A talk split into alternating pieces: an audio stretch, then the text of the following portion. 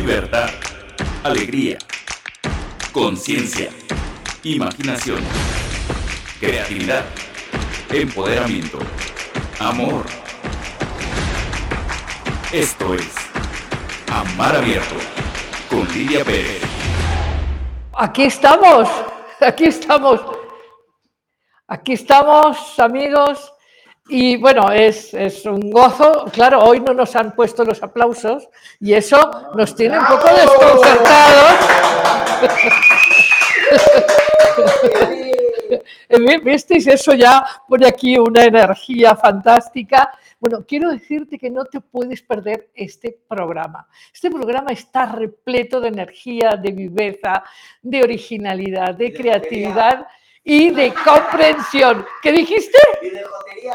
También, bueno, también, también. Bueno, el caso es que eh, eh, ya sabes que eh, para Amar Abierto es muy importante, muy, muy importante profundizar en la condición humana, la libertad, la capacidad real de trascender limitaciones internas y externas, porque efectivamente nuestro viaje del alma, nuestro viaje existencial, tiene que ver con ampliar la conciencia y para eso tenemos que aprender y tenemos que transformarnos y cambiar nuestras creencias y nuestras percepciones. Hoy tenemos un programa muy interesante. El tema central de la sección abiertamente tiene que ver con cómo la tolerancia y cómo la aceptación tienen un enorme impacto en la condición humana y en la comunidad LGTBIQ.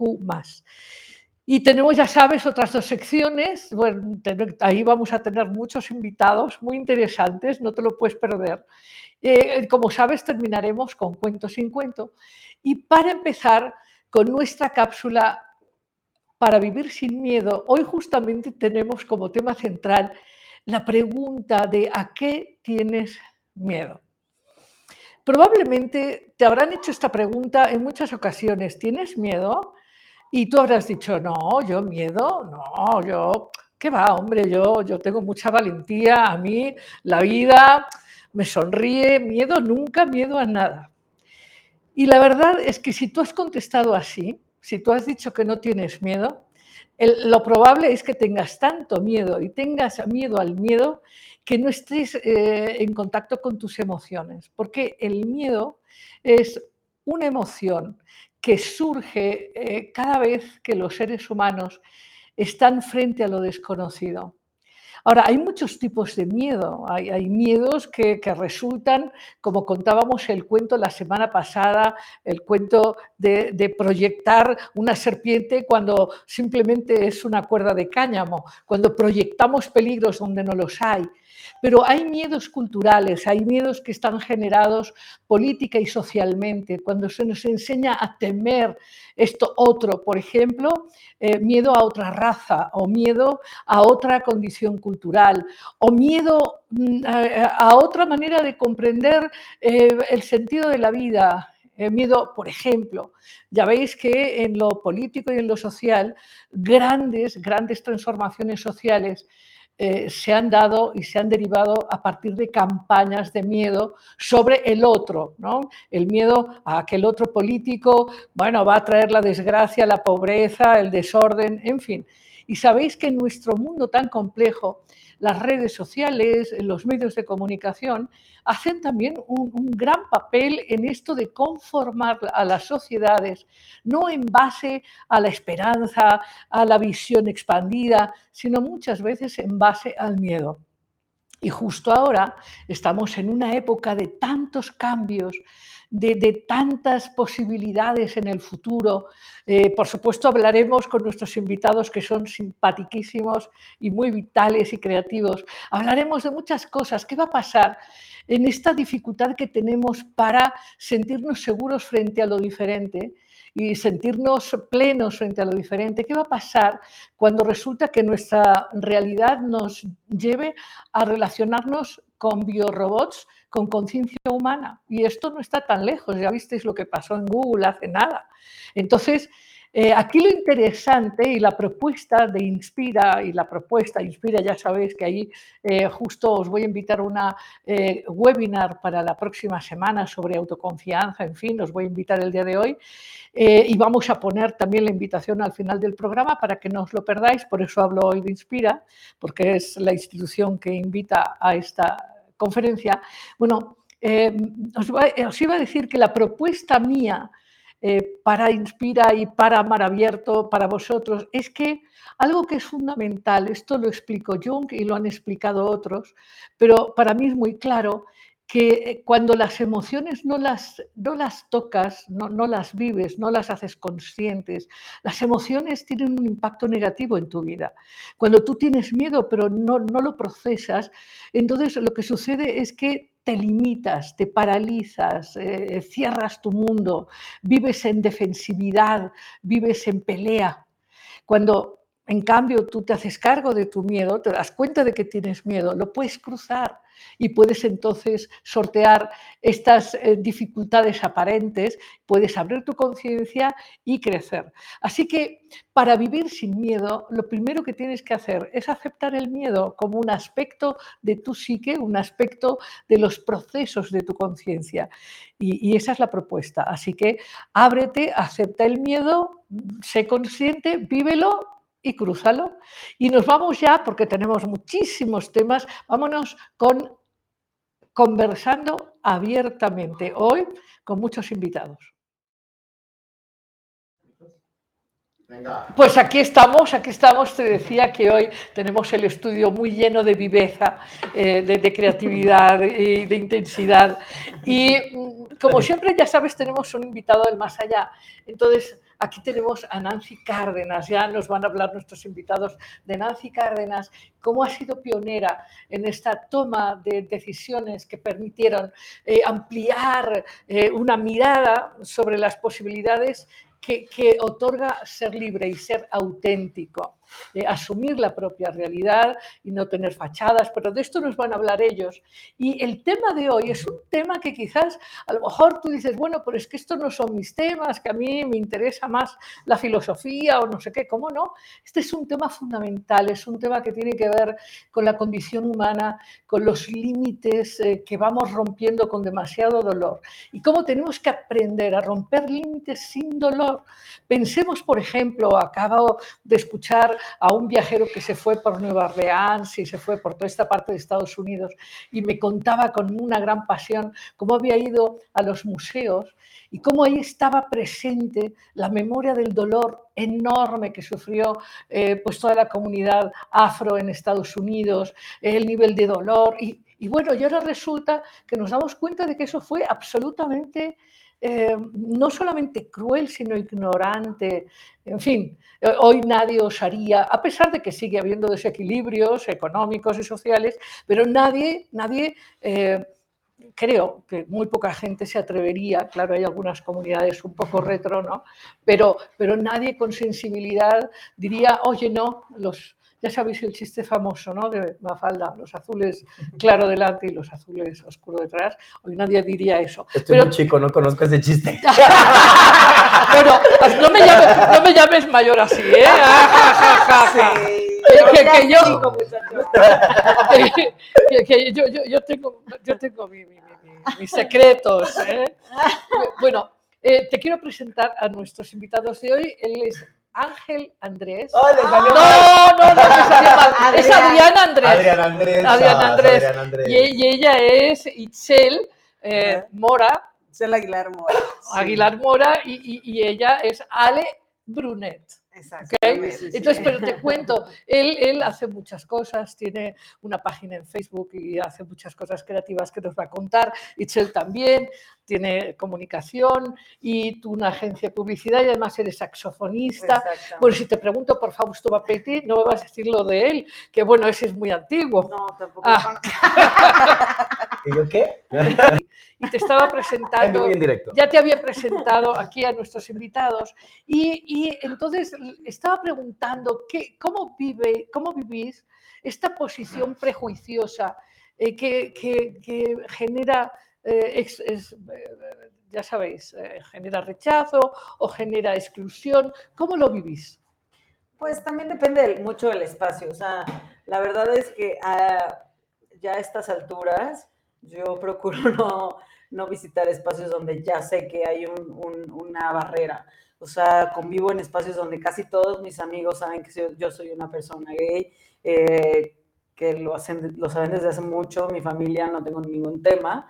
Y es, o sea, ya es un poco raro que de repente tengas algún suceso en la calle, pero hace 10 años sí me pasó que me gritaban tortillera o que me agarraba de la mano y alguna persona religiosa gritaba cosas desde su coche. Pero igual porque cositas te así. desenvuelves en una atmósfera eh, muy progresista, muy moderna, que es la Ciudad de México. Porque Sí, si a bien aquí, a eso iba. o sea, es una O sea, porque burbuja. inclusive dentro de la ciudad también, o sea, yo ahora tengo una novia judía y hay espacios donde convivimos con, con, con parte de la comunidad y es bastante más difícil. Las miradas se sienten diferentes, Sí. o sea, procuro no, no pertenecer a esos espacios porque no me siento cómoda y libre y decido dónde ir, pero definitivamente todavía hay lugares o comunidades de personas que son más difíciles Sí, y sí, que así sea una mirada, uno, uno la siente. Sí, hasta cuando hablamos de la Ciudad de México como tal, ¿no? Donde vivimos como en este oasis de libertades y de derechos que afortunadamente supone que tenemos, ¿no? Y por eso entrecomillamos, pero hablamos tal vez de ese oasis y de esa, eh, de esa isla de derechos como en el centro, ¿no? Como en el centro, Condesa, este, Zona Rosa, Centro Centro, etcétera. Pero si se va uno abriendo un poco más como hacia la periferia, ¿no? Hacia, hacia lugares como más lejanos, volvemos a ver y nos volvemos a dar cuenta como el privilegio que tenemos un poco más marcado los que estamos acá, ¿no? Ya no lo tienen esas personas que viven dentro de sus mismas casas, ¿no? Con este rechazo y con esta, eh, contra esta va- violencia. sí. pues. Es- Esto que estáis eh, planteando tiene que ver con condiciones económicas, condiciones culturales. Yo creo que es una mezcla de todo, Eh, desgraciadamente en este país y en la mayoría de los países de Latinoamérica eh, tenemos esta carga cultural religiosa, machista. Que es la que nos ha educado. Que algunos de repente vamos saliendo por ahí, ¿no? Que tenemos esta impronta y que poquito a poquito nos lo vamos quitando de la cabeza, pero que todavía viven muchas familias bajo esta educación y que esta educación como es como la básica. Y es lo que tenemos que hacer, lo que tenemos que seguir siendo. Y desgraciadamente muchas de estas familias que se les junta todo, el término socioeconómico, el término de educación, el término cultural, tienen estas bases morales, ¿no? Y religiosas como lo primero que tienen entendido. Y por eso lo siguen como replicando hacia sus hijos y tal, y lo que no tiene que estar y bla, bla, bla.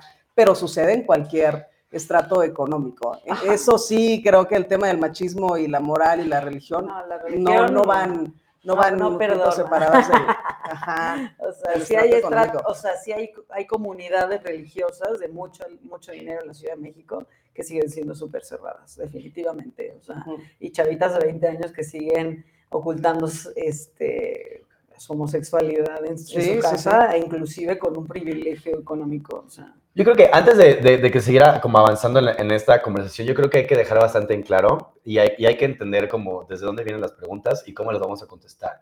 Porque no existe una, una especie como de panorama que, en- que englobe lo que nos sucede a todos, porque cada uno desde sus diferentes privilegios, desde sus diferentes vivencias, identidades, orientaciones o en qué eh, gama del color del arco iris te encuentras, lo vive muy diferente, ¿no? En, totalmente. entonces, simplemente digo, estas preguntas que estás haciendo ahorita, pues Sí. varía bastante porque pues podrás ser una mujer bisexual o lesbiana con una expresión tal vez no tan femenina o en mi caso como un hombre homosexual con expresión no tan masculina o bueno, pero aquí tienes dos casos como muy claros que, que son como Gemelas.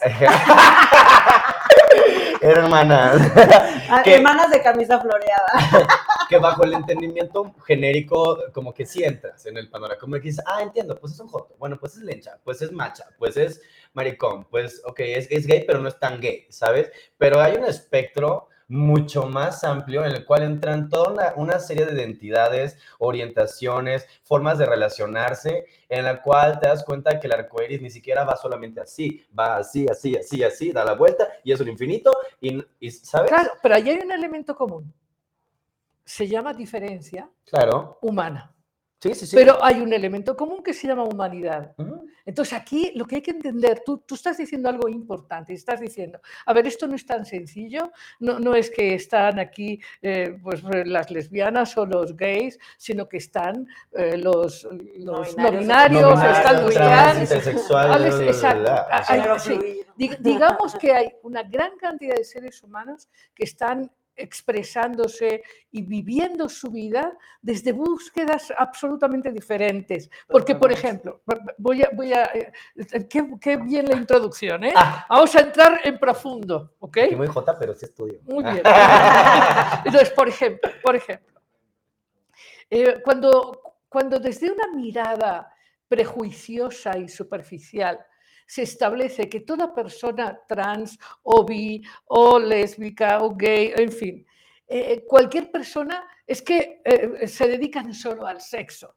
Es una mirada muy miope y no comprenden que puede haber muchas personas con orientaciones diferentes y también con profundidades de carácter intelectual, espiritual, eh, profesional, eh, absolutamente distintas. Entonces, es muy reducido eh, categorizar a las personas por, por qué les gusta desde el punto de vista de la orientación sexual o qué les gusta desde el punto de vista de la orientación musical. O sea, Totalmente, sí. porque la energía sexual también es o, o sea, otro, otro parámetro que, que, no, que cada quien lo tiene en un nivel ni- diferente. Y ni siquiera o es puede cosa una lesbiana Así. O sea, así es, así no es. es una práctica sexual tener una preferencia. Exacto. una orientación. Totalmente. Yo creo que Sí, en, en lo que sí. lesbiana sexual. tener un fetiche no es una Exacto, sí, orientación. sí, sí, totalmente. O Pero sea- creo que al final en lo que sí convergemos todos es que somos disidentes de esta heteronorma, ¿no? Que salimos- desobedientes. Exacto, o sea que a lo mejor dentro de este eh, arco iris que va y viene y sube y baja como las olas del mar,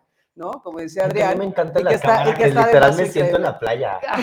Estamos, Estamos ahí. en CDMX. Pero que al final sí, todo, todos, ¿no? Estamos dentro de esta misma caja en la que nos salimos de la caja, ¿no? Es decir, que estamos como imponiéndonos en contra del sistema, en contra de esta heteronorma y decimos, yo soy quien quiero ser, ¿no? Y me salgo de estas normas. Entonces Exacto. creo que ahí es donde convergemos y nos volvemos totalmente diferentes dentro de esa, de esa salida, Sí. de ese no estar, Y- y- pero es donde... Claro, donde y, yo, base. ah, yo, yo soy hetero y yo digo que eso es un reduccionismo muy grande porque a mí me parece que heteros son, o, o- o- o LGTB, etcétera, somos humanos y lo, que nos, y lo que nos define es nuestro ser, nuestra, nuestra profundidad, nuestra creatividad y que, y que estas divisiones generan eh, mucha limitación innecesaria. Sí, sin embargo, ¿sabes? Ya digo, eh, está bien que nos categoricemos todos como humanos y agarremos ese como el concepto genérico paraguas. Porque abajo de eso yo sí considero que tienen que haber las etiquetas, porque las etiquetas ayudan a explicar y entender aquello que nunca ha sido nombrado previamente. A ver, Entonces, venga. ¿cómo explicas tú a un gay como un heterosexual que le gusta otro hombre? Pon tú, ¿sabe- ¿sabes? Y ahí invento otra etiqueta y se hace el paragüitas. Y de ahí haces otro paragüitas sucesivamente. Las etiquetas realmente ayudan a entender. Y entonces da- darle como este, esta visión tan mágica, utópica de que todos somos seres de luz, pues realmente no tiene sentido, porque entonces cuando llega alguien y quieras explicar qué, qué eres, "Ah, pues soy un ser de luz. Ok, pero, pero no estoy conectando contigo. ¿Qué pasa? ¿Por qué yo no conecto con este ser de luz y yo también soy ser de luz? ¿Por qué no empatamos? Bueno, ah, bueno, porque tu luz es amarilla y mi luz es blanca. Ah, o verde o, rosa. Pero, pero eso, etiqueta de pero- color. pero ¿me eso yo-? Sí, pero no estoy de acuerdo contigo. ¿Por qué? O sea, no, no, no, no, no me parece que eso lo tengas que desdeñar desde ya. ¿Por qué? Porque yo creo, y esto ya lo dijo Platón, ¿eh? Platón, un señor de hace muchísimo tiempo, ya explicó que hay diferencias entre hombres y hombres tan o mayores como entre hombres y mujeres. Y yo creo que hay diferencias entre heteros y entre eh, Claro. homo, y, o sea, eh, homosexuales, lo que sea, eh, las diferencias humanas están dadas por el ser, porque es verdad que si yo te digo que somos todos seres de luz, yo te aseguro, yo firmo eso. Nada más que cada ser de luz es único y Mm, tiene su expresión única y entonces tendríamos que hacer un paraguas para cada uno. Claro. Y eso lo tenemos y se llama la identidad del yo soy. Ahora, ¿por qué estamos hablando de esto? Desde mi punto de vista, porque hay, hay un tema central que se llama ignorancia y falta de respeto. Y yo creo que eso es lo que tendríamos que encarar, porque, por ejemplo, hablamos, hablamos de una norma eh, autoritaria, machista, Sistémica. eh, sistema, eh, sí. Y entonces hay muchas personas que dicen no a esta norma impuesta, pero por muchísimas razones. Sí, sí. O sea, no solamente por razones De orientación, de y expresión de identidad. Entonces, entonces, estamos en un mundo en donde este sistema se está cayendo a pedazos. El sistema patriarcal, machista, eh, condenador, castigador, se está cayendo Lo estamos plenamente, ¿sí o tirando no? poquito a poco. Despacito, pero ahí vamos. Sí, claro. tirando. Y yo, yo te voy a decir, yo te voy a decir, yo he hablado con muchos padres angustiados porque por lo que sea tuvieran un... Y yo, yo les he dicho claramente, y de esto hace muchísimos años, oye, o tu hijo o tu hija son gente que abre mapas nuevos, que rompe condicionamientos. O sea, ¿por qué te tienes que sentir mal? Sí, ¿no? sí, sí. Ahora, hay, hay un punto en el que eh, Andrés, Adrián, Adrián. Andrés, Ajá. hay un punto que tú querías plantear y que también ha sido discutido aquí hace dos semanas, como si no podemos homologar esto y todos cumbaya, cumbaya, porque hay un dolor detrás, ¿no? Sí. Eso es lo que Pues, tú querías a- apuntar. aparte del dolor es que también eh, hay una búsqueda, eh, o sea, personal también, que creo que ahí tiene, tiene mucha razón Adrián, de por qué existen las etiquetas o por qué la comunidad está buscando banderas y colores para identificarnos. Es porque, o sea, primero hay que, hay que encontrar por lo menos sobre la línea por la que va a ir, a- ir caminando una persona que, que no, o sea, porque tú cuando ves que solo hay A y B y tú no te identificas ni con A ni con B, pues estaría chido que, que- que tuvieras información de que hay Claro. hasta la Z y de que cuál es la más cercana a la que te identificas. Yo creo que una etiqueta no te identifica como persona, pero sí te a orienta para ir hacia, hacia qué camino y con qué personas puedes eh, compartir cosas, como lo dijo Ok. Adrián, contigo que eres verde y yo soy amarillo, hay cosas que no platicamos. O sea, yo hay cosas que a- ahorita nos hicimos Sí. una broma de que somos hermanas gemelas, porque Sí. sí, lo somos en muchas cosas y, y nos comunicamos de una forma que no es tan fluido con- como con, con Adrián. O sea, somos amigos todos, pero hay cosas que, que con ella Claro. no le tengo ni que decir y que Claro. con una mirada podemos entender de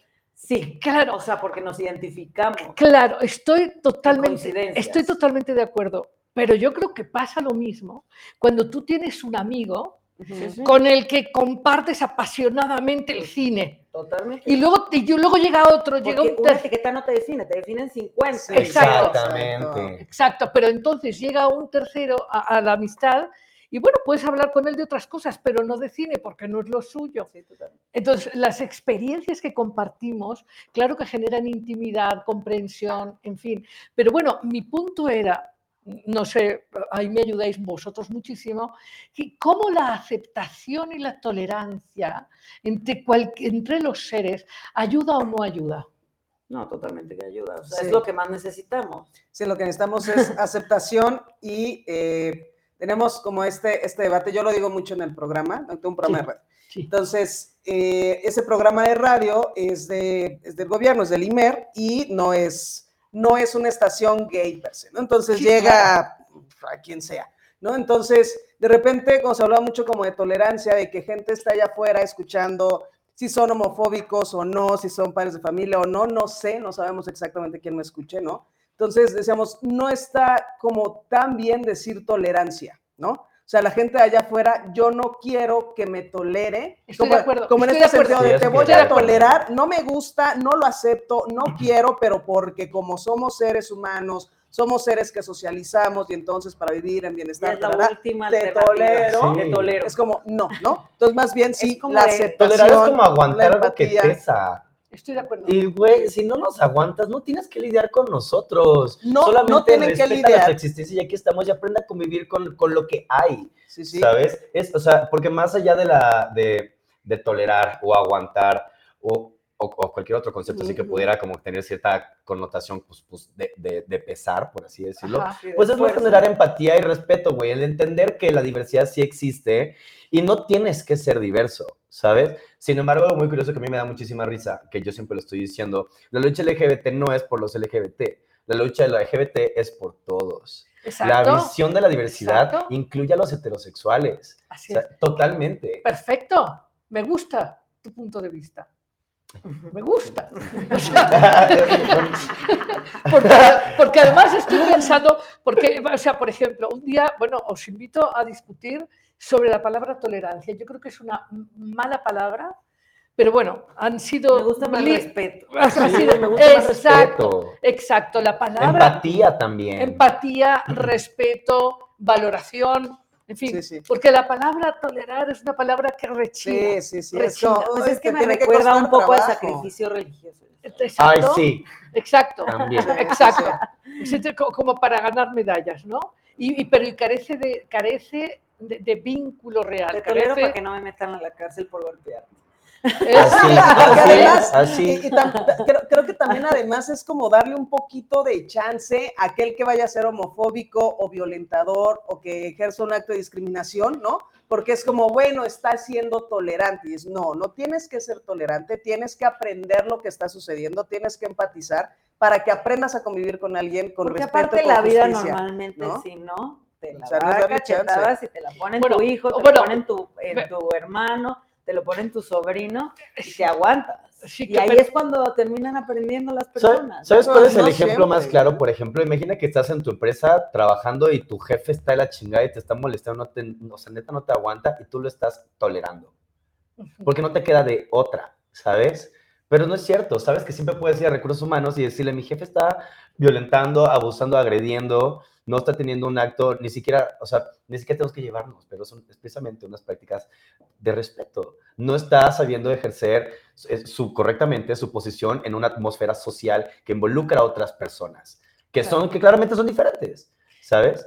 Entonces, pues, ah, ese es como el, el ejemplo más claro que les puedo poner. No tienes que aguantar absolutamente nada. O renuncias a tu trabajo, que en traducción a la vida real sería que alguien LGBT se suicidara, o simplemente pues lo denuncias, lo reportas o, o- o expones el caso para poner en evidencia que son prácticas negativas y, y bueno, pues o Claro. con la esperanza de que haya alguna reacción positiva, claro. Que- Claro, ahora, diga- digamos aquí, el problema es que mm, eh, las- los castigos y las exclusiones generan heridas.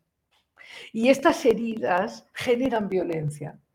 Entonces, esta propuesta que tú dices, oye, no, no, nosotros estamos abriendo camino para, para que haya una comprensión en la humanidad de que lo diferente mm, no hay que excluirlo, hay simplemente que aceptarlo y que valorarlo y apreciarlo y empatizar. Y eso va, porque, a ver, aquí podemos hablar de los prejuicios en contra de la comunidad LGTBQI más. Pero hay prejuicios en Sí. contra de, de- de- de- De quien sea. de quien sea. De quien sea. De- Por Sí, sí, ejemplo, sí. Prejuicios, prejuicios raciales que en nuestro país, en México, soy mexicana sí. naturalizada, por eso os digo, eh, eh, aquí hay prejuicios raciales. Sí, claro. Y yo, que también, colega, durante muchísimos programas en Radio Red, eh, eh, hice programas sobre racismo.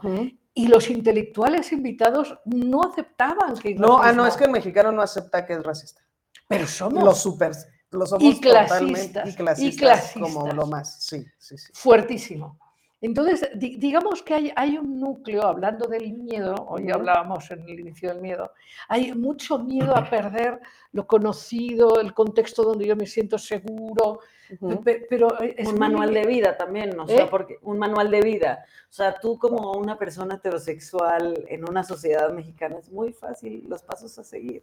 O sea, hay gente que tampoco lo sigue Ujú. siendo heterosexual y ya es diferente. Ay, ya está quedada, no se casó. Ay, ¿cuándo vas a tener hijos? Ya vives con tu novia hace cinco años. O sea, ¿cuándo te vas a casar? Porque vives con tu novio, ¿eh? O sea, hay, hay, hay también un, un molde a seguir que se está empezando a romper no solo desde la homosexualidad o cualquier otra este, diversidad en cuestión de género o de preferencias sexuales. O sea, hay, hay moldes que se están rompiendo desde más profundo y aún así sigue habiendo una resistencia de gente que tolera que vives con tu novio, pero no que no tengas hijos, ¿no? Claro, y como, y como decía, lo tolera, no lo comprende, no lo acepta. Ujú. No, No lo comparte. Y es que además la ignorancia luego también es utilizada como un escudo para defender la homofobia. Es que no, no, no te entiendo. Chica, no tienes que entender mi puta madre. Yo no entiendo cómo le haces tú para ir a tu trabajo como heterosexual godín, güey, y no te estoy molestando con que eres godín, ¿sabes? No tienes que entenderlo. Bueno, Simplemente O- reconocer Oye, lo que dices existe. con cierto enojo, ¿eh? Claramente no soy godín. Pues No, si pero se es- notaba. Y algunos me han juzgado. casos de la vida real. No, pero pues hay que entender que también el, el- el justificar es como los, los impuestos, ¿sabes? No, que está en la ley constituida. No el no saber te absenta de cumplir con la ley, ¿sabes? Totalmente. Es lo mismo con la diversidad. Ahora crees que por decir es que no te entiendo, es que no sabía, ah, ya, y por eso puedo permitir tus actos de homofobia, agresiones y violencias. Claro que no. No, no, no, no. Claro que no, ¿sabes? Y si no sabes, disculpa, no volverá a suceder. Y si sucede otra vez, no pasa nada. Disculpa, lo intentaré mejor, ¿sabes? Y es humano cometer errores, es humano equivocarse, como cuando pasa con las identidades trans, que usan los pronombres equivocados. No pasa nada. Tampoco tienes que estar en crisis o en frustración porque estás asumiendo que, que eres homosexual, a pesar de que eres heterosexual, que eres lesbiana y no eres lesbiana, que eres una mujer trans y no eres mujer trans, ¿sabes? No pasa nada. La diferencia es que, que pasó hace poquito en las noticias que confundieron a una niña cis con una niña trans y no le dejaron entrar al antro aquí en la Ciudad de México. No me digas. No, la niña estaba muriendo, uno, porque la, la reconocieron como, como si hubiera sido una mujer trans, sin ser mujer trans, y dos, porque pues ya se, le cayó el 20 a la vieja de cuál es el... discriminación trans. Sí, que- A ver, contadnos eso más porque de no... que la discriminaron por a ver, pensar que a ver, era yo, yo no- yo necesito aprender. Explícame ese caso que yo lo entienda. ¿Cómo? Va una chica joven Al antro. a un antro. Ay, no la dejan entrar porque le dijeron los que era estos. Sí. Porque alguien pensó que por el exceso de maquillaje era trans o whatever. Y ni eso, por, por cómo se veía, era un vato vestido de mujer. Que en entendimiento LGBT es una mujer trans. Trans, exacto. pero para entendimiento de un- una persona heterosexual, eh, LGBT fóbica, ignorante, retrasada, pues dijo, pues es un vato de vieja.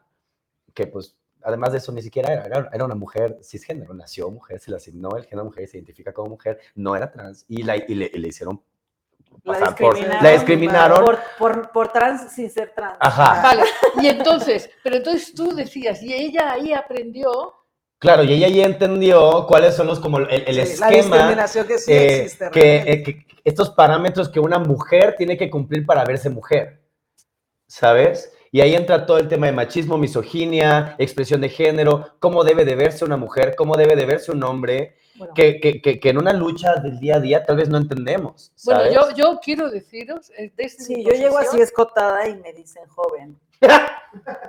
Ustedes díganme. Parezco joven.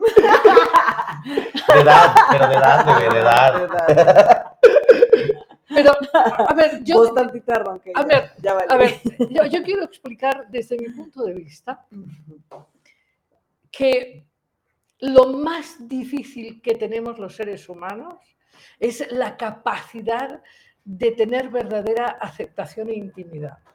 De manera que el problema no está solo con el rechazo a las comunidades diversas, sino que explícame tú en qué familia la gente se acepta y se respeta y no se invade, se critica, se castiga. Explíquenmelo, ¿dónde hay una familia que entienda que el otro es el otro y que las decisiones eh, son del otro? Las familias que van a terapia. Eh, bueno, bien, bien. Claro, pues bien. sí. Las O sea, es el Modern Family. Es, Ay, es difícil. Sí hay, yo Sí hay, conozco. sí hay, Yo sí hay. conozco familias que sí, ok, tal vez son padres divorciados, tal vez es lo que sea, pero yo sí conozco familias que, que, que, que- que han crecido. Sí, pero no O es sea, el- siempre llega la tía incómoda. Claro, o sea, Claro. no, ay, bueno, claro, siempre va a llegar la tía incómoda o, la- o la, o la tía abuela que, que te está chingando para que te embaraces a los 21, ¿sabes?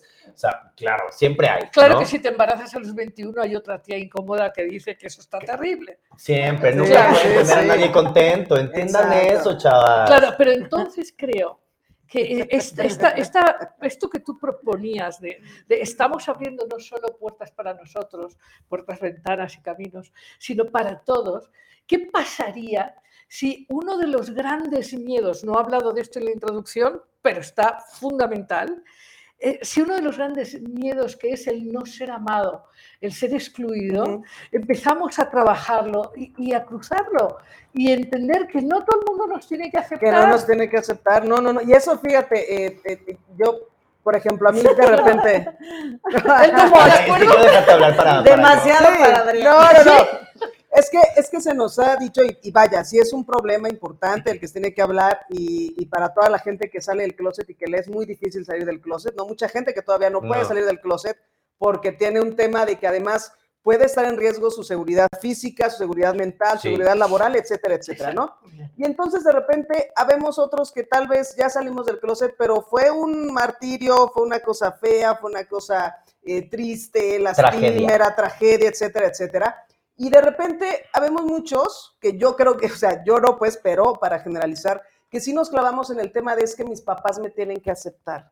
¿no? La gente me tiene que aceptar. Quiero que sean así como, ¿no? Y entonces hasta hay estas campañas de entonces para los papás que acepten a los hijos, etcétera, etcétera. Y creo yo que existe eh, un tema en el que debemos de aprender a valorarnos sin la, o sea, ¿no? Sin la Sin validación, validación. del otro. Que entendemos que, claro, que todos quisiéramos esa familia feliz y que mis papás me amaran y tal, tal, tal, tal, tal.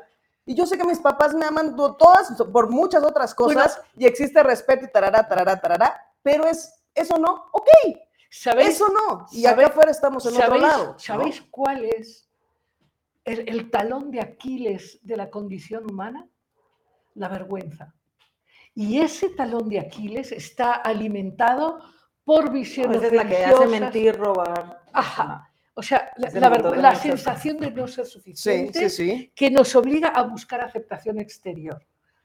Ese es un talón y ese lo tenemos todos, ¿eh? Heteros, no heteros, todos, son Sí. de rojos, blancos y amarillos. Sí, sí. Y parte de la evolución humana tiene que ver con asumir eso Y de, y y- transformarlo. y de entrada, por ejemplo, de hecho, también habemos muchos otros que sufrimos esta homofobia o lesbofobia, transfobia Sí. interiorizada, que es la que ni siquiera nos deja salir con nosotros mismos, ¿no? Como Claro. decir, a ver, si soy lesbiana, si soy... No, ¿cómo? Si a mí me enseñaron, ¿no? Años y años y trascendiendo cultural y religioso, etcétera, que no puedo ser eso, porque es lo peor que puedo ser, ¿no? Entonces, ni siquiera si a mí mismo me lo puedo decir. Bueno, y ahí empieza un trabajo importante exacto. y ya salimos de eso, Venga, a pero ver, a sí ver. es importante. Va- va- A ver, alumno. Adrián Andrés, Chavito bien. venga, venga. Gracias. Hay que. Yo, yo- yo- yo- ya vi que se estaba inclinando para allá, Sí, me sí, estaba sí, sí, molestando. Se se va a subir y va a romper la barra. ¿Sabes qué? O sea, mi teoría es, para las personas, y no quiero decir heterosexuales porque ni siquiera son heterosexuales, Ajá. las personas que discriminan o que sienten esta abnegación, este rechazo hacia, hacia cualquier expresión, identidad, orientación, eh, que se salga de la norma, ya, eh, independientemente de que sea mucho o poco, es porque representa para mí todo lo que ellos no logran y no consiguen. Por eso digo yo que la lucha LGBT también los incluye a ellos. A ver, Porque- cuenta más, cuenta más. Es interesante, es interesante. Es que cuando mi tía me Ya, está ya, ya diciendo, no "¿Qué te vayas para allá, dices". ya vete para. O sea, es como esta. Ubicas este sentimiento como de envidia de decir yo quiero tener eso y te enoja. Sí, claro, ¿sabes? claro. Es eso mismo, todo el pero enojo, todo el enojo es una es, proyección es un coraje. de un estado, claro. De un coraje que ni siquiera sabes digerir. Este dolor de estómago que, que, que dices, como cuando estás con tu amigo y a los dos les gusta la misma persona y luego tu amigo se fue a coger con ella y tú dices, puta madre, yo quería. O sea, es, ese coraje. Ay, ¿cómo me pasa? A todas nos ha Güey, pasado. y dices, es este coraje, güey, que dices, bueno, pero, pero no hay pedo", ¿sabes? O sea, pero tienes que esperar a que, se, a que lo dijeras. A eso imagina subirlo de nivel a un grado como para que todos los días tú como hombre tengas que ir al trabajo en saco a 45 grados centígrados, sudando la espalda y el culo, mientras la mujer bien fresca con su falda, güey, y en medias además monísima, diciendo, ajá, y aquí me siento yo súper cómoda, ¿sabes? Imagínate que utilizas tus 60 años, 70 años de trabajo de godín y de estudios, yendo en puto pantalón, sudando los huevos, Uy, con uy, un uy. coraje de envidia, que además ni siquiera sabías que te daba envidia hasta ahorita que te lo estoy diciendo, de decir, puta, es que sí tienes razón. Vienen shorts al programa. Güey, vengo en shorts al programa y no tengo calzones abajo. Bueno, oye, oye, oye, oye, Claro. eso, eso, eso ya es una invitación. O sea, no le pan, chavas. A ver, a ver, bueno, pero fijaos, ¿Me, me explico? Es, eh, dimensionar este, porque al final que un hombre no use falda o que use falda es, es, es, es, un ejercicio de, de expresión de género que tiene ahora todo que ver con lo LGBT, aunque no seas LGBT, ¿sabes? Y digo entre comillas, porque ahora ya ni siquiera entendemos qué chingados es LGBT, porque antes, eh, pues ser un joto maricón era que el hombre que se pinta las uñas, ahora las bugas también se pintan las uñas. Vocabulario LGBT, buga es heterosexual para los gays. no es ofensivo, ¿eh? No es peyorativo. No, no, no es ofensivo. Es súper, no, no, de hecho es, es lindo. Pero es excluyente también. No, es otra etiqueta.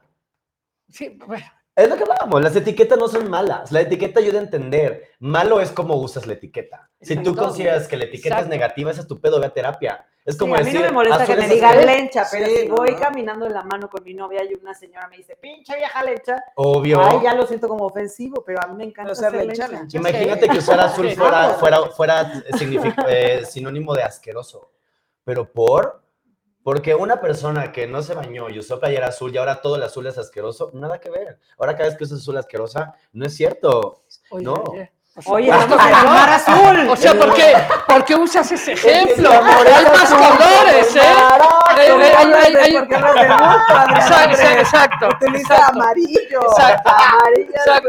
Vas a hablar del violeta, del blanco, Azul, no. ¿verdad? ¿Verdad? Azul. Posicionamiento. Imagínate, eso está mal, igual heteronorma. Hombre azul, mal. Pero, pero a ver, pero a ver. Pero yo creo, por ejemplo, Ay, hablando de la temperatura. Nada más dijiste azul y me acordé de las patéticas A ver, cuenta, cuenta. revelaciones de género. Ay, A ver, cuenta. Ah, sí, A sí. el globito azul o el globito rosa. A ver, a ver, Además, qué cuenta, vergüenza. cuenta. A la De gente cuando, no le cuando interesa alguien saber está si- embarazada, A ver. de cuando una mujer está embarazada y entonces hacen esta fiesta, ¿no? Para descubrir el género.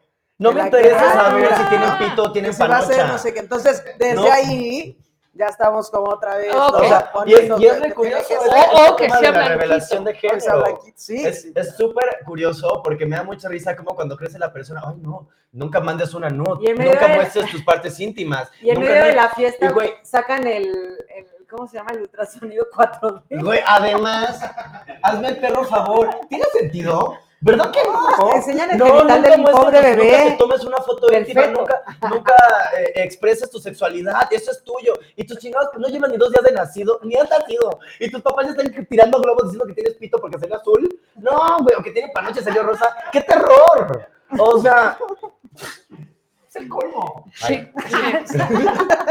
¿Para qué dices Cerramos. azul? Ahora, quiero deciros, quiero deciros que vivimos en un mundo que está cambiando aceleradamente. Sí. De nada. Ay, pues sí, los que están a la cabeza de este cambio, pues somos los LGBTs. Más allá arriba, las personas trans. Hay que mencionarlo.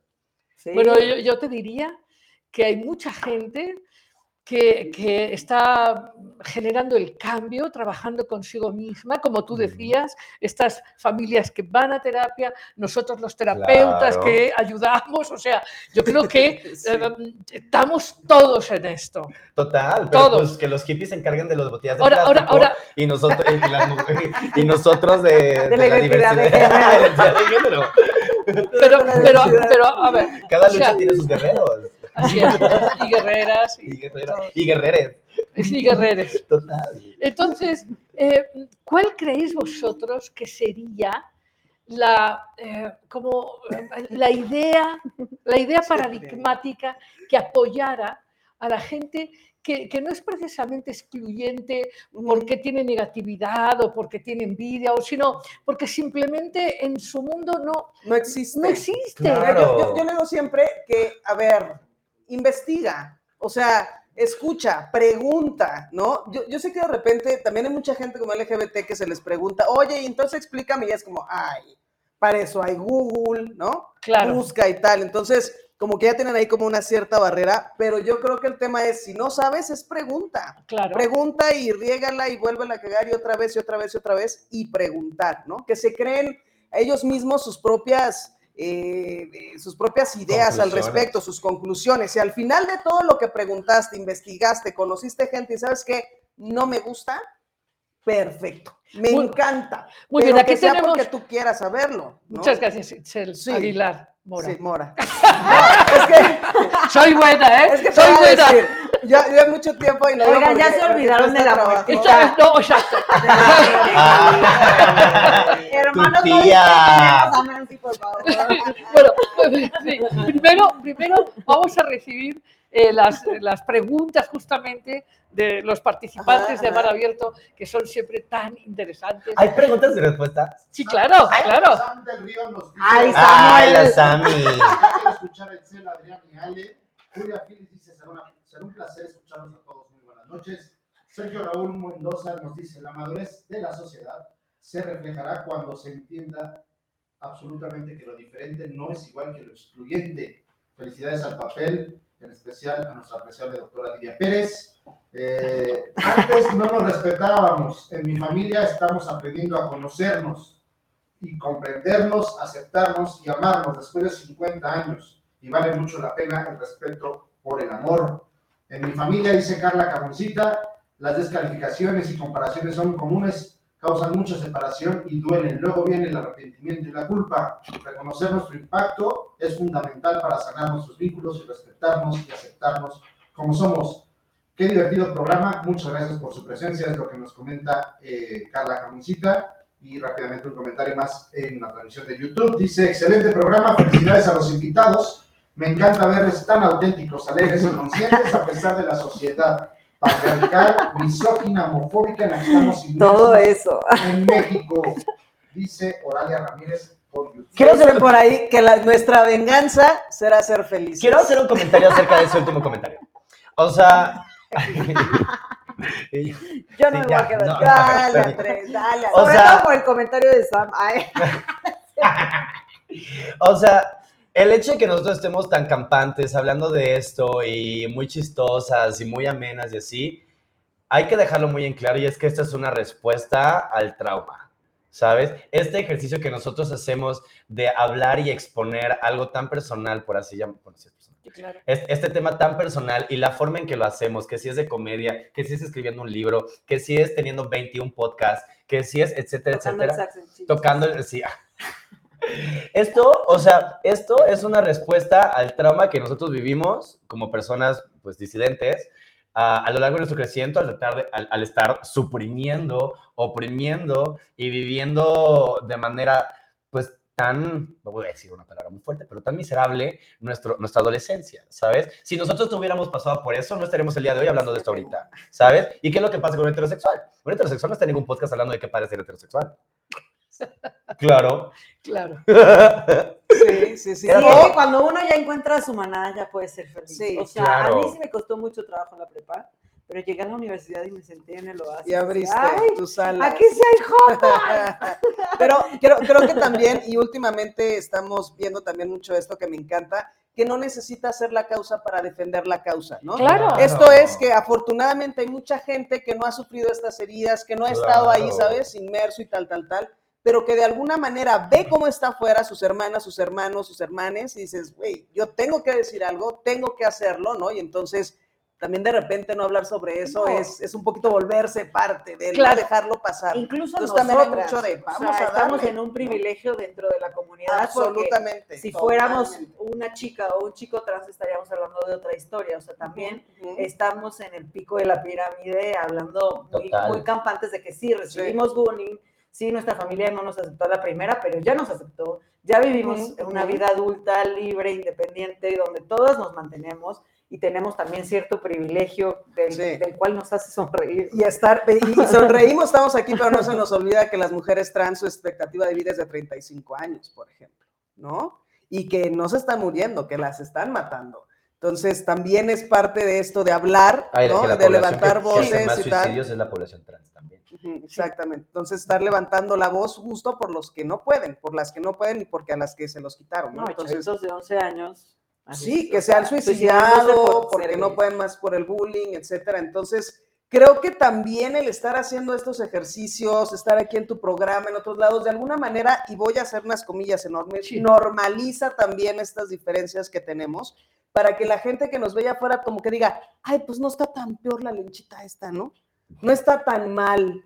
Y entonces No eso va generando, ¿no? En padres de familia y etcétera, un poquito más como de aceptación y entendimiento con los que tienen al lado. Yo, yo- yo os voy a decir- Malamente, pero así yo, funcionamos. yo os- hermanas. yo os voy a decir que los niños de 8 o 10 años, en general, lo que les extraña es la exclusión. O sea, lo que les extraña a estos niños es que sus papás tengan Totalmente. eh, eh, prejuicios. Los niños de, que- de esa edad sí, y menos no tienen. Sí, no, yo, yo llego a una reunión familiar con mis sobrinos, o sea, todos saben que yo soy una persona LGBT. Tengo dos hijastros, uno de 8 y uno de 11. Una vez al, al de 8 le dijeron en su escuela, ay, tu mamá es lesbiana. Sí, ya sé. O sea, mi amor, o sea, Sí, no me no. tienes que avisar, yo ya sé. Y Yo vivo con mi mamá. Claro, ya sé y veo a su novia todos No, los y días. nosotros los adultos, ahora que ya somos, ya llegamos a este lado, hermana, ¿no? Somos justamente los que estamos, ya sé, por eso dije, hermana, tú no, hermana. Estamos generando justamente todos esos sesgos de odio y de discriminación en los morritos, en los chavitos, porque les decimos que eso está mal, o sea, acaban de, censurar la película de Buzz Lightyear como en 14 países porque sale un beso lésbico. Entonces, no es más fácil, de- o sea, nosotros estamos diciendo, está mal, no lo puedes ver, por eso se censura, por eso a veces es algo de adultos que está escondido, que tiene que estar guardado porque te hace daño, etcétera. Y un niño, aunque lo vea así de normal, si sus papás, la escuela, tu familia, todo el mundo le dice que está mal, pues va a decir, ay, cabrón, lo Es que es sí bien curioso, güey, porque luego los heterosexuales piensan que el trauma lo hacemos nosotros, pero el trauma lo hacen ellos negando, Totalmente, bloqueando, cancelando, claro. censurando, regañando, castigando, etcétera, etcétera, etcétera. Ahí viene el trauma. Yo si veo a quién sabe quién besarse con quién sabe quién, hasta risa me da. O sea, en la infancia, en esta, en este Sí, proceso el de, ojo de la adulto niñez, es muy diferente. Es que el- se, el se llama es el crítico, es el culturización. juicio. Claro. El del niño es curiosidad. Y, el, y Sí. con toda la cara me dices que se quieren. Y ya está. Y ya está. No, y además estamos muy malitos de nuestras prioridades porque sí nos duele y nos molesta, ¿no? Enseñarle a un niño que se den un beso dos mujeres, pero tenemos 80 series de narcos, ¿no? En los, en los, en los puestos de periódicos Pero que descabezados, los muertos, etcétera. a su hermano. La- esa violencia está No hay bien, pedo. ¿no? Total. Total. El pedo es que se besen dos. No.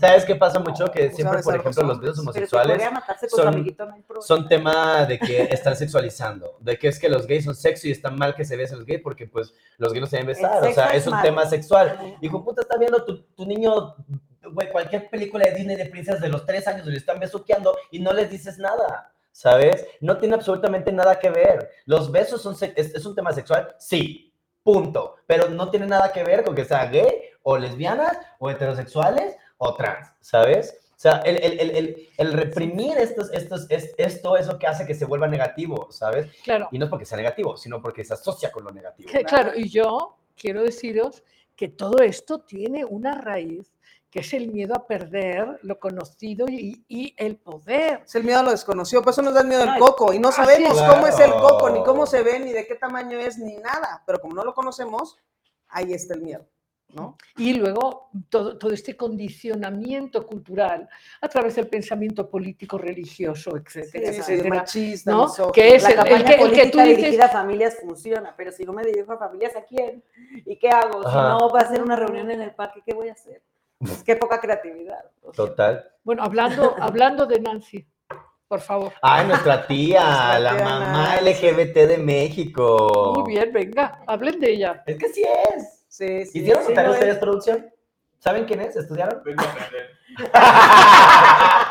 bien Muy bien, la Va a haber honestidad lección al final, ¿eh? Va a haber lección al final, tomen nota. Todos, todos, todos aprendemos aquí, todos, todos, todos.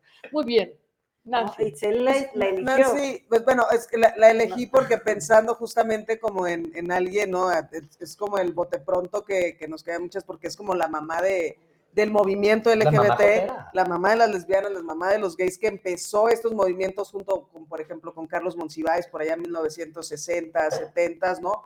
Dramaturga, periodista, este, directora de teatro, etcétera, que empezó estos movimientos, escritora, justo para, para hacernos notar, para hacernos visibles, ¿no? Para terminar con todos estos movimientos, estas redadas que se hacían hacia las personas homosexuales, bisexuales, etcétera, en aquellos tiempos, que la policía arrasaba con todos nosotros, ¿no? Que empezó a decir que lo, lo sexual también es político, ¿no? al decir que su orientación también era un acto de activismo público, pues, y político, y empezó con estos temas de las marchas, y empezó en estas primeras marchas, donde no podíamos marchar, ¿no? Por, las, por la avenida principal de Reforma, sino por Las calles laterales, porque no podíamos estar ahí. Entonces, sin duda, eh, que abrió el camino para que hoy, por ejemplo, ¿no? Nos adueñemos, como dice por ahí, decía un vocero de la arquidiócesis que llegó el imperio gay, ¿no? A conquistar todo. Y le llegó la emperatriz. Y llegó la emperatriz, que soy yo. Nancy está bien padre, porque su historia es, es de que de muy de película. Ella en 1992 quería montar una obra de temática LGBT, porque pues ella era directora y así, ¿no? Quiso montar una obra y no la dejaron. Entonces hizo una protesta ante el gobierno para que le dejaran poner su pinche obra, ¿no? Eh, logró poner su obra eh, a finales del 92, pero pues como en ese entonces, en esa época, en esos años, el ser LGBT era todavía considerado una, una enfermedad por, por la Asociación Americana de Psiquiatría, y además, pues todavía era La cuando era penalizado, entre comillas, la, la diversidad sexual, ¿no? Entonces las expresiones muy femeninas en los hombres o masculinas en, los- en las, en las mujeres era, era motivo de que te detuvieran por faltas a la moral y no sé qué de los vicios, una madre así. Que ahorita les explicamos ese concepto bien bonito. Este, entonces en el 93, al siguiente año, ella le invitaron a televisión a, justo por esto, por esta obra que ella quería hacer de a huevo y la hizo. Que y- es, la, que es los chicos de la banda, ¿no? es- es- Los ajá, chicos de los la chicos de banda. la banda. Y, y se lo llevaron, curioso, porque hizo la obra y durante la obra, la función, detuvo la policía absolutamente a todos los de la producción, todos los actores, actrices, eh, la directora, todo mundo se los llevaron al bote, ¿no? Entonces, al siguiente año ya la entrevistaron en televisión abierta en el programa noticiero más visitado en ese entonces de México, que se llama 24 Horas, De Jacobo con Jacobo Soludowski. La entrevistaron, pues, para que contara qué onda. Y ahí fue cuando la, la señora fue la primera, porque tenía 39 años, o sea, no, no tenía 19 ahí haciendo su obra de teatro en la escuela, ya era mayor. No tanto. No tanto. No, no tanto. Mira, Era mira, madura. vamos a A decir. Adrián, to- a Adrián todo le parece mayor. Todo. Entonces esta fue la, ella dijo, sí, pues soy lesbiana y además defendió la causa, siendo así la primera mujer LGBT en televisión mexicana, y si no es que internacional, si no me equivoco, en decir públicamente eh, y, y abogar por los derechos de la diversidad sexual y decir que ella misma era lesbiana, Lo más bonito es que en ese momento se fue la señal en televisión. casualmente. ¿no? Ah, ¿cómo se nos Sí. fue el internet? Ay, sí, justo así. así. Sí, no, lesbiana, pi, Sí. fallas técnicas y en teoría nadie sabe dónde está esa grabación, ¿no? Es Mm. como Sí, no, no existe se perdió, una- no un, existe. un Sí. archivo de ese video. Porque como alguien iba a venir a decir, No se podía. Además, o sea, no se decirlo con orgullo, decirlo con orgullo, Claro. decirlo valiente, Y sin decirlo feliz, ¿sabes? ¿no? Porque era así, la lesbiana, la machorra siempre O sea, despectivo. fue la primera vez que se esas. defendieron los derechos LGBT, ¿sabes? Imagínate. en y en tele. televisión. Entonces, ¿qué pasó? Ella se volvió activista desde ese entonces y haciendo su show y su drama y armándola de pedo en todos lados como pudo y como se le dio, para que en eso fue en el 95 ella escribiera el primer manifiesto de, en pro de la diversidad sexual, ¿no? Y no me sé de memoria lo que decía el texto de la introducción, pero está bien bonito defender los derechos de la diversidad sexual. En el eso es encima, 98, ella hizo la primera, ella, no, en el 98 fundó el Frente de No, la yo creo que eso es de los Libertad. 60, del 68, querido. No, Sí, sí, 70 y sí, en las, tantos, en las fue primeras, después. Pero las primeras, no, no, pero 98 ya es antier, ¿no? No, 78, 90, perdón. es que decías 98. Ay, perdón. En los 70, estamos en puros sí, 70. sí, en los 70, 70. Sí, era sí, sí, sí. 92, 93, 95, 98. El Frente de Liberación Homosexual. 78. 78, perdón, Sí. coño, eso. Eh, Frente de Liberación Homosexual, que fue Ajá. la primera organización eh, LGBT en México. Y Hicieron la- en el 98 la primera. 78. 78. 7, 68. 7, 8. Es que, es que él, a- eh, eh, él Ay, todo se le parece muy la viejo. verdad, me suena- 6878. Así lo, así lo. 1452. Sí, que fueron los de 70. el celular. Es de los 70, millennial. 70, 70. Sí. Viene el examen. Atención. Si es 98, 68 o 78. Entonces en el 78 hubo el primer contingente durante la marcha del Tlatelolco, eh, conmemorativa de Tlatelolco, de pura diversidad sexual. Esa fue como en teoría la primera vez que se La manifestaron. primera marcha. eh, la primera Esta la marcha que sabes que no pudimos ir en medio. eh, Siete. Y en el 79, al siguiente año, fue la primera marcha, ahora sí, LGBT, Exclusivamente. exclusivamente. Y todo fue gracias a nuestra mamá. muy bien. La felicitamos y la honramos. Sí, Por su valentía, por su honestidad y por su autenticidad. Y su Claro. creatividad también, ¿no? Sí, ¿no? Y, y por los que tenía tan la grandes que valentía, dijo, la valentía. voy, ¿no? Y, que, que le abrió la puerta a muchísima gente, Sí. porque si no... Sí. Eh, Tuvimos a Milk también este mes aquí. Ah, muy bien, muy sí, bien. o sea, y- Yo no sé mi historia de los gringos, solo la mexicana. Ah, muy bien. Tenemos, tenemos más participaciones que nos Ah, encantan. ok. Ya saben, pongan like, eh, eh, Esas cosas de Invite. modernidad. Comenten, todo eso, sí, todo eso. Saluden. Vamos a decir, Pregunta Julia Phillips, ¿podrían profundizar en qué sí, perdón, podrían ¿En qué profundizar en qué es la identidad y la pertenencia y para qué sirve? Y Verónica Díaz Villa dice, el respeto y la inclusión son valores que se adquieren dentro del núcleo familiar. Carla nos comenta, amo su valentía. Y en YouTube tenemos comentarios de Alejandra Brunet, que Ay, mi dice, mamá. es importante aceptarse, Eso, la mamá. sociedad juzga lo que sea, no solo por tu preferencia sexual. La sociedad mexicana es extremadamente juzgadora y no respetamos, nos comenta Alejandra. Eso, mamá. Defiéndeme. Sí, ve- que ve- veis que, pero es complejo, es complejo, porque cualquier persona que llega a México percibe calidez, ujú. eh, em, Sí, pero cortesía, internamente tenemos unos traumas. claro, De es, película. es No, curioso, es curioso, porque desde afuera parece que haya una gran capacidad de aceptación, Sí, de no, y- integración. y, por ejemplo, a nivel derechos y tal, a nivel lega- de cosas legales y tal, eh, estamos, nos alaban, ¿no? En muchos Claro. otros países porque tenemos el código una serie de derechos Sí. impresionantes, pero cuando ya llega y convivimos aquí, dices, ay, pero somos el lugar, eh, el segundo lugar en crímenes por homofobia después de Brasil, ¿no? Entonces, ah, entonces sí, Sí, ya en la estamos o no práctica. estamos, ¿no? Sí. Toda, to- toda esta serie de cosas que estamos nomás para afuera, como cualquier casa mexicana, ¿no? Y estamos afuera se hablando de muy bien, pero ahorita que llegamos a la casa.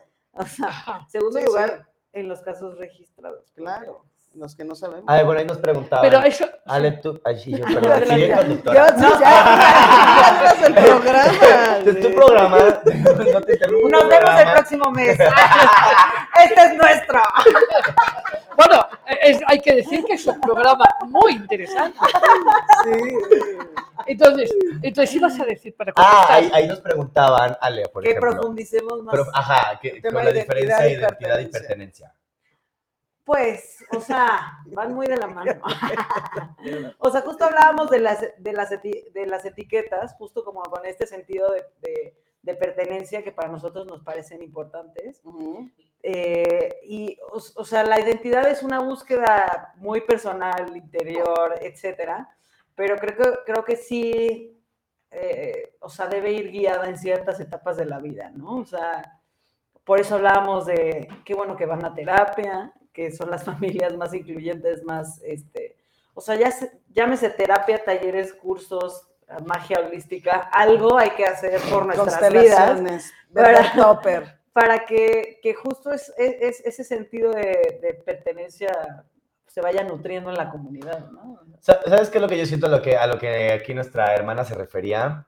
Eh, digo, yo creo que vamos a retomar un poquito con el tema de las infancias, ¿no? Que tiene que ver todo con la juventud y la identidad. La identidad es algo que se desarrolla.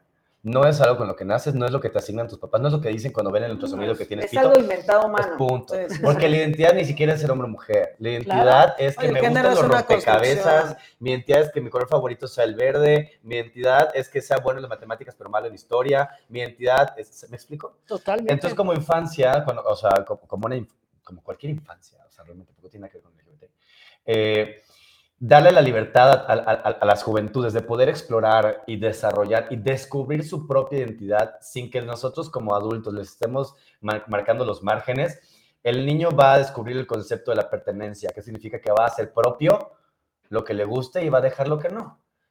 Entonces, si tú te apropias de todas esas cualidades que, lo, que es lo que te hace como tu persona, tú desarrollas tu identidad, ¿sabes? Ay, bello. No solo digo chistes. También hago güey, análisis introspectivos súper profundos. Sí los haces. ¡Claro! Totalmente. Escucha mi programa. Sí, te- sí, por supuesto que vamos a invitar a tus programas. Por cierto, creo que nuestra diseñadora va, va a presentar la, la convocatoria, vamos a poner el cartel del webinar al que les vamos a invitar todos. Y la diseñadora, ¿sí qué? eh, que va- vamos, vamos a poner la invitación al webinar. Vamos a poner la invitación al webinar de la próxima semana sobre el poder de la autoconfianza. Es un evento libre, muy importante, muy interesante para todos los seres Ay, humanos. quiero, Ay, queremos, la autoconfianza está sí. cabrona. Mira la religión, mira Así los es, presidentes. sí. Bueno, entonces, entonces vamos a poner, ¿estamos de acuerdo? Este, está aquí con nosotros la señora Tinoco, que va a presentarnos este, esta invitación. En fin, eh, hay mucho que explorar, pero a mí me quedan dudas, por ejemplo, cuando decís, bueno, en general, la gente LGTB, bueno, ahí, ahí más o menos ya tiene sus comunidades, eh, su, su campo abierto, en fin, pero las comunidades trans ¿Qué tienen? Que nos contaban de la Que sí, de dificultad la enorme por la de que vida, están de eh, Claro. atravesando y me gustaría si nos contaréis un poquito más este, este dolor que viven hoy Ujú, ujú. los chicos y las chicas trans. Desde fuera. Sí, sí, desde Porque fuera. digo, No, ninguno de claro, nosotros se sí, identifica no, como no, persona trans. Lo sé, lo sé. Sí, sí, sí, sí. pero, pero. Reconocer su trabajo. Pero igual, justamente lo que decíamos, ¿no? Que no. muy bien. Está en, En pantalla, pantalla. la invitación Y, por favor, no sé si dar un, un número de contacto o algo para que se inscriban. Ok, muy bien, muy bien, perfecto. Gracias, producción. Muy bien. Gracias. Sí. Gracias, producción, exacto. Sí, el, el- el tema de, de nuestras hermanas, hermanos y hermanas trans, ¿no? Que, que desgraciadamente, bueno, y quiero decir, como bien decía evidentemente Adrián, que no es apropiarnos ni de esa lucha, ni de ese dolor, ni de ese estigma, ni de nada, ¿no? Pero creo que sí es muy válido, como yo también decía, no hay que ser parte de la causa para apoyar la Total. causa, ¿no? Así y es, entonces es. siempre venir y hablar y levantar la voz, ¿no? Por todas las que la además desgraciadamente han perdido la vida, ¿no? Por Claro. ejemplo pero que el tema sí de la comunidad trans en este país es el que está más, voy a decir, castigado, ¿no? De alguna manera. Sí, sin duda son los que sufren más violencia, más discriminación, los que tienen más trabas para conseguir trabajo, estudiar, este trabajo digno, vivir en familia, lo que sea, son los que siempre los, las y les que siempre se ven como primero eh, con esta barrera, ¿no? Por el tema, evidentemente, del machismo, de la misoginia, porque todo lo que sea medianamente parecido No, y a algo femenino, documentación. o Pues vaya. Claro, no, y deja tú por eso.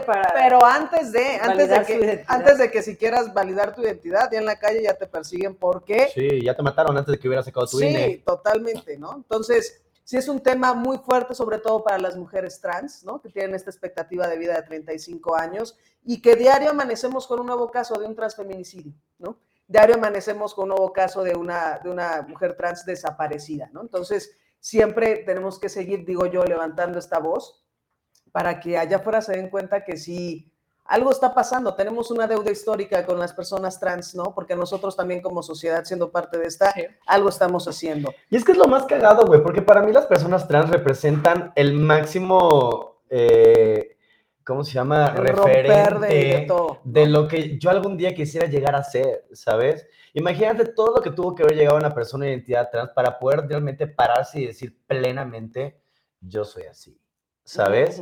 Ese es, y además, porque además como, como persona trans, igual como persona sexualmente disidente, pero precisamente las trans, este, es como este ejercicio en el cual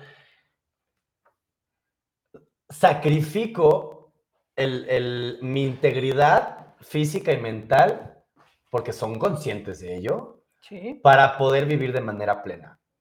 O sea, imagínate tener que sacrificar tal privilegio de saber que no me van a matar en la calle para que, aunque ahora ya sé que me pueden matar en la calle, prefiero ser así. ¿Y qué heterosexual tuvo Prefiero que pasar? expresarme como ¿Qué lo heterosexual siento. tuvo que pasar por eso?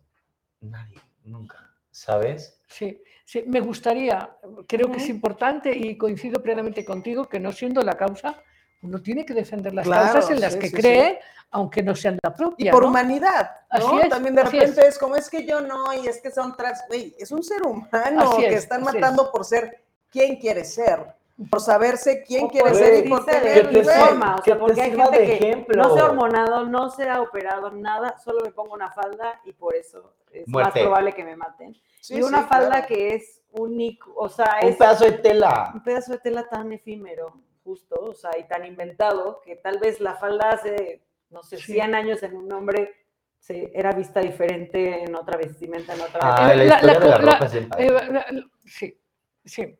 Eh, di- digamos que además hace falta eh, abrir el conocimiento de esa diversidad, porque hay muchísima gente que está en su mundo y ni siquiera ha pensado jamás en eso. Sí, claro. Claro. Sí, sí, por eso con, con todo esta, además con toda la ignorancia y con la falta de información, que justamente lo que hace es coadyuva a que haya toda esta serie de discriminación y de violencia. Lo que decía hace rato, por eso le tenemos, por eso lo desconocido es a lo que le tenemos miedo, ¿no? Y porque la gente no se acerca, porque de entrada ya les dijeron cómo tiene que ser la cajita A y B, mujer y hombre. Hace como tres años, cuando aquí en la Ciudad de México se propuso que las niñas podían ir de pantalón o los niños de falda, si así lo querían, bueno, era el apocalipsis, porque iban a ir los niños de...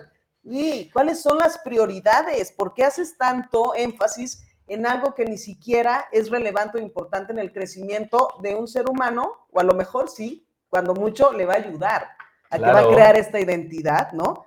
Pero no es porque necesariamente sea lo que tú quieres que sea y entonces sea digno de violencia o discriminación o de un Ahora, asesinato. son temas de una complejidad impresionante. Totalmente, absoluta. ¿Ayer nos quedamos sin tiempo?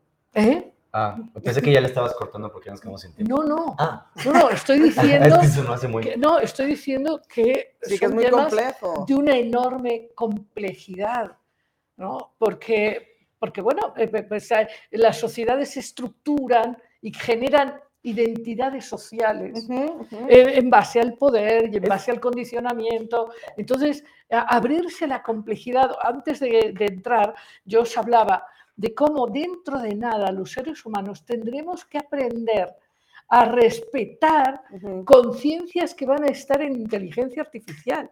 No tenemos ni idea con lo que nos vamos a encontrar y vamos a cuestionar Sí. que, que una inteligencia artificial no tiene conciencia.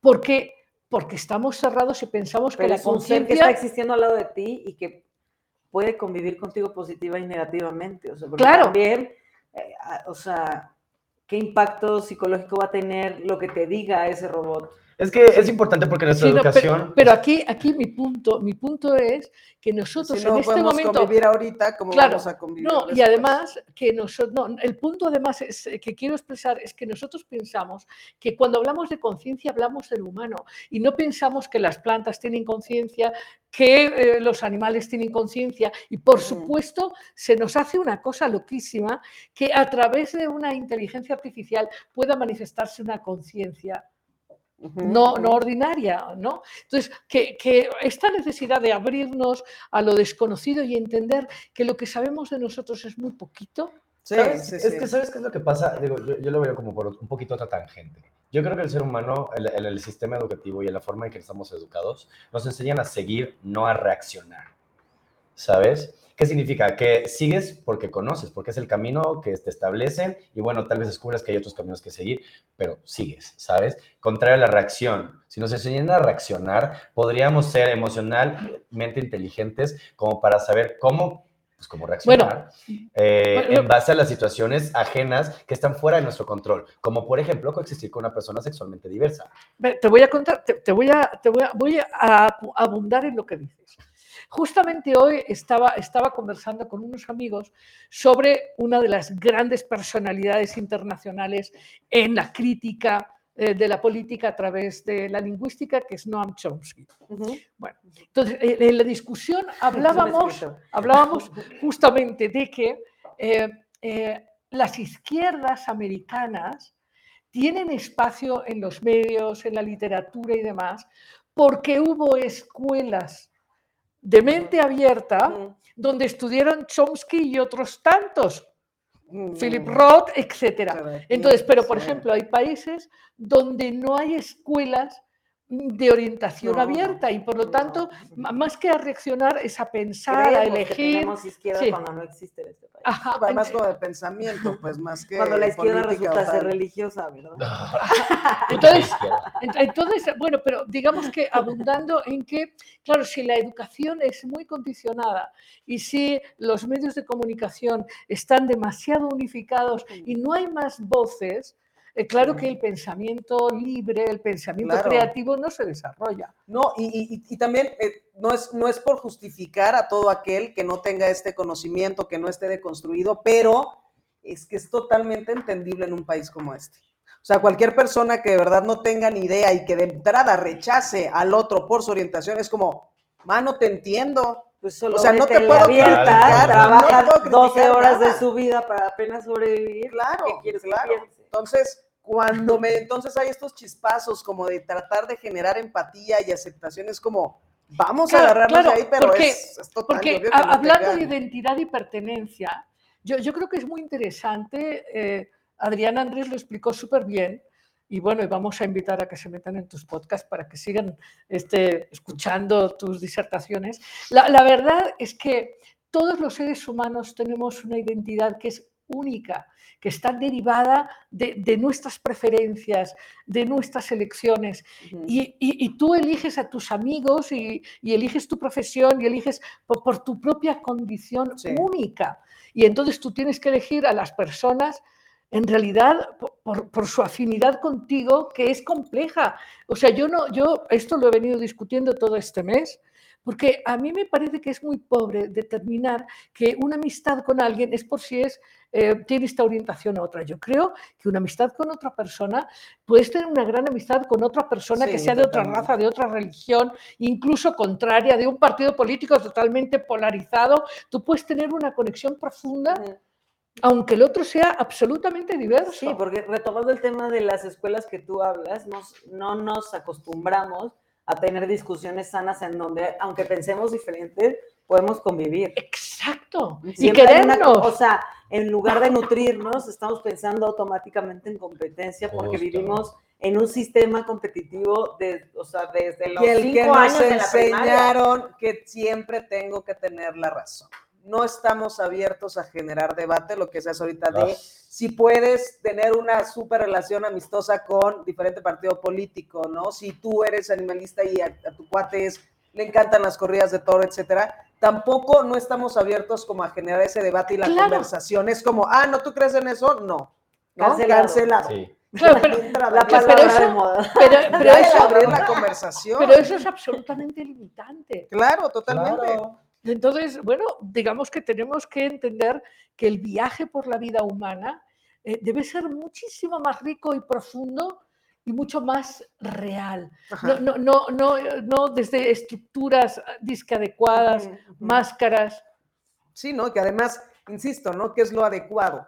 ¿Qué es lo que está bien? Sí, ¿no? eh, justo. Ay, eso es a lo que yo quería llegar también. O sea, en lo que todo, todos somos iguales, en que todos somos diferentes. Así es. Punto, ¿sabes? Y es, y es bien padre una vez que entiendes cómo realmente puedes alimentarte de la diversidad sin ser de la diversidad. Exacto. Porque, güey, el no saber es, es, no es una puerta cerrada, es al contrario una puerta abierta, porque te permite poder indagar, preguntar y explorar todo aquello que justo no Güey, conoces. por favor. ¿sabes? Y probarlo. Porque pues si ves a un güey que se pinta las uñas y en lugar de que te cause repele, vas y le dices, ¿por qué te pintas las uñas? Pues porque está bien padre, es un artista que las hace así con caritas de no sé qué. Ay, qué cool, güey, nunca hubiera pensado que pudiera tener yo a un artista en mi cuerpo y no perderlo en el collar, ¿sabes? Y se ve, se pinta las uñas, ¿sabes?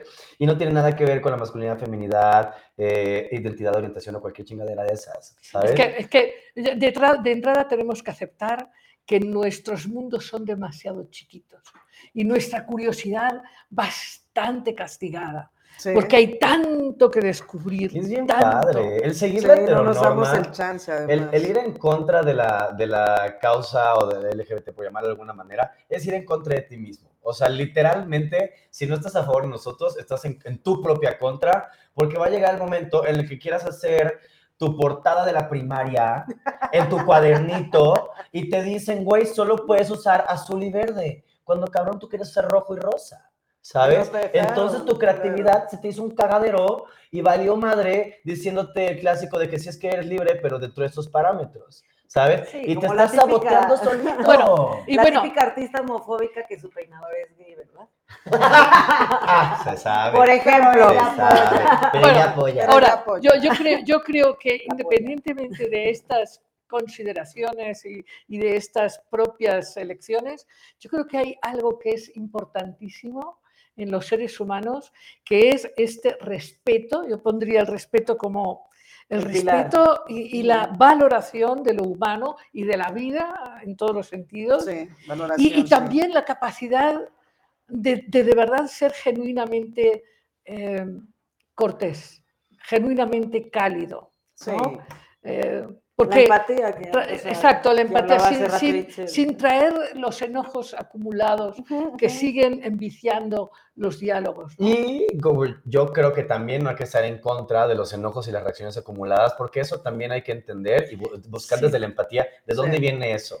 Si, te está- si le estás diciendo a una persona trans y se enoja cuando te contesta, en, solo dimensiona al grado de qué tanto le han de estar preguntando como para que se agobie, para que tú fueras la gota que Sí. derramó el vaso. No, no, no, pero no estoy yo, yo No, no, digo, me trabajo en eso todo el día. No, no, lo que te quiero decir es que aquí en Amar Abierto hablamos muchísimo de la importancia de procesar las emociones, Mm. No negarlas, eh, abrir la conciencia, ¿me entiendes? Estamos muy comprometidos con la expansión de la conciencia, Claro. ¿Me entiendes? Sí. Y, y creo, creo, y estoy de acuerdo contigo, eh, eh, estas emociones son clarísimamente señales que hay que respetar, pero creo que la gente que estamos comprometidos con lo humano, el respeto, eh, la, la amplificación de la conciencia, tenemos que hacer lo posible, ¿no? Por, bueno, Claro, por, por y- y procesar lo nuestro. Y, y que, y que, por ejemplo, muy, muy por el contrario, ¿no? Desgraciadamente, la mayoría de la gente que comete actos criminales en contra de cualquier persona, ¿no? Estamos hablando ahorita de Sí. la comunidad y tal, de la población, pero sí es gente que está muy enojada por lo que decía Adrián, ¿no? Por esta envidia, por este no ser, por este quisiera ser y no me lo permito, etcétera, porque si elijo, porque si por lo que tú quieras.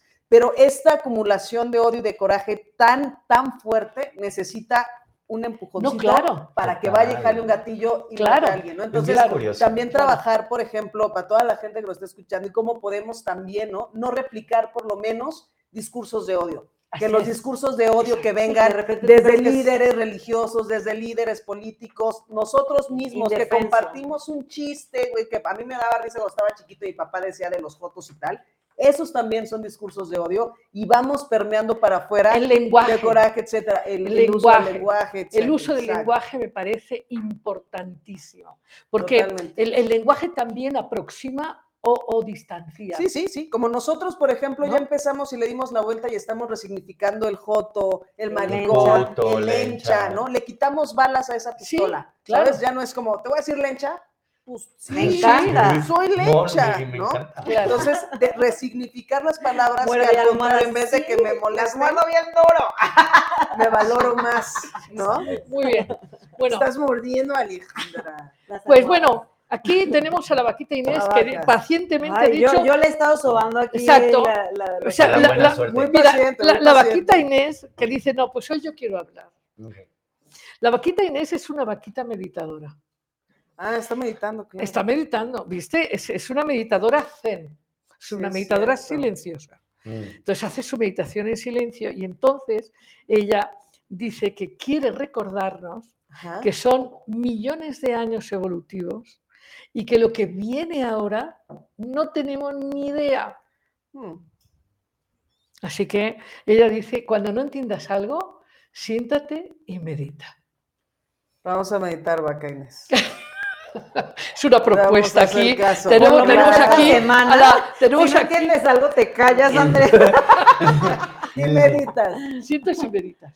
Oye, no, es una propuesta, bien interesante. Sí, sí, sí. Oigan, muchísimas gracias Al por vuestra presencia. gracias. Ha sido súper vital y súper interesante. Eh, yo creo que todos hemos aprendido cosas. Entonces, Itzel Aguilar Mora, Sí. dinos a qué hora y en qué frecuencia te escuchamos en el, en el Radio 1000. En el radio yo estoy en Reactor 105.7 todos los jueves a las 11 de la mañana. Es una estación del IMER, del Instituto Sí. Mexicano de la Radio. Ahí estoy y tengo un podcast que se llama El Pano Show, que está por ahí en, en Spotify.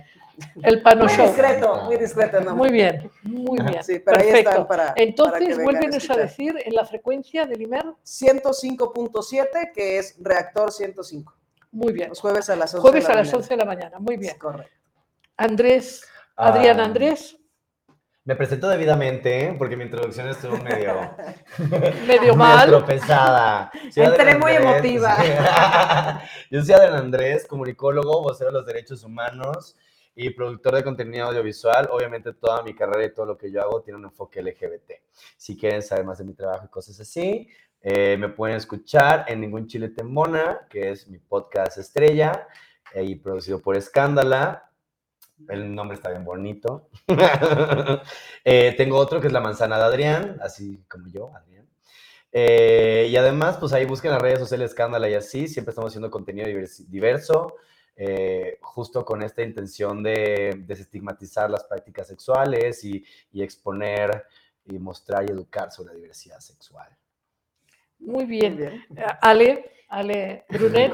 Sí. Ah. Yo, ay, pues, o sea, yo no me dedico tanto a la comunicación como acá mis compañeros, pero me encanta hablar cuando se puede. Eh, Hocicona. ya saben, o sea, toco el sax, pero por eso cuando me dan un micrófono para hablar lo aprovecho. Claro. Este, mi proyecto está en Instagram, se llama Sax DJ, por ahí ando tocando y acabando. Siempre me he hecho un after y unas buenas pláticas con toda la gente que anda por Se ahí. sabe. Se sabe que soy la más afterera. bueno, tengo compañeras.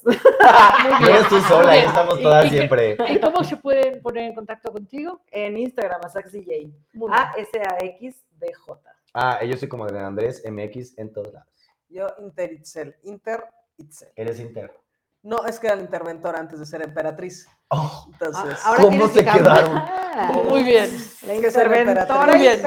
Pues, eh, pues eh, yo estoy encantada aquí con vuestra presencia. Muchas Espero que gracias. Amar Abierto sea también un espacio que os guste mucho Ay, y que nos, ayudéis, abierto. nos encanta. que nos ayudéis también a difundir y a promover este espacio humanista abierto a lo desconocido.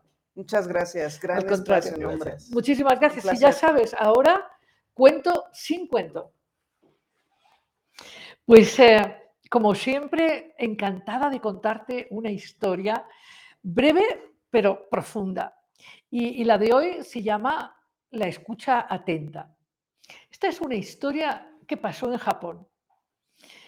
Un chico tenía como 22 años, estaba muy, muy interesado en conocer los secretos del Zen, los secretos de la iluminación. Quería saber cómo el Buda había logrado descubrir tantas y tantas cosas. Y se dirigió a un monasterio que tenía eh, sesiones abiertas, porque los monasterios normalmente están cerrados al público y, solo los monjes están ahí meditando, pero en este caso era un monasterio que tenía eh, salas externas donde había un, un maestro pues eh, que era muy reconocido y entonces nuestro personaje, nuestro joven, se fue allí a escuchar al maestro. Y resulta que él se quedó, pero verdaderamente maravillado de lo que el maestro enseñaba y decidió ir un día y otro día y otro día. Y en tanto que él iba a escucharlo, se dio cuenta que los primeros días había mucha, mucha, mucha gente, pero que de golpe esa sala de charlas se iba quedando vacía. La gente no volvía y no volvía hasta que un día estaba él solo con el maestro. Y el maestro le dijo, mira, estoy muy cansado y estás tú solo, así que yo no quiero enseñar nada el día de hoy. Y además ya ni vengas. Y él le dijo, ¿cómo que no? Yo mañana le traigo muchísima gente, así que sí me tiene que enseñar. Y bueno, el maestro le dio una clase breve y concedió que al día siguiente él trajera mucha gente. Entonces, este chico ingenió llevar muchos muñecos de madera. Entonces llegó antes de la hora pactada y llenó el salón de muñecos de madera. Salió el maestro y le dijo, óyeme, a mí me estás trayendo muñecos de madera. Esto no son gente. Y el chico le dijo, estos escuchan lo mismo que los que vinieron y se fueron. Así que no importa, aquí el que escucha soy yo. Y el maestro entendió que el chico estaba despierto. Y colorín colorado, este cuento se ha acabado. El próximo jueves te cuento uno también muy interesante. Libertad, alegría, conciencia, imaginación, creatividad, empoderamiento, amor. Esto fue Amar Abierto con Lidia Pérez.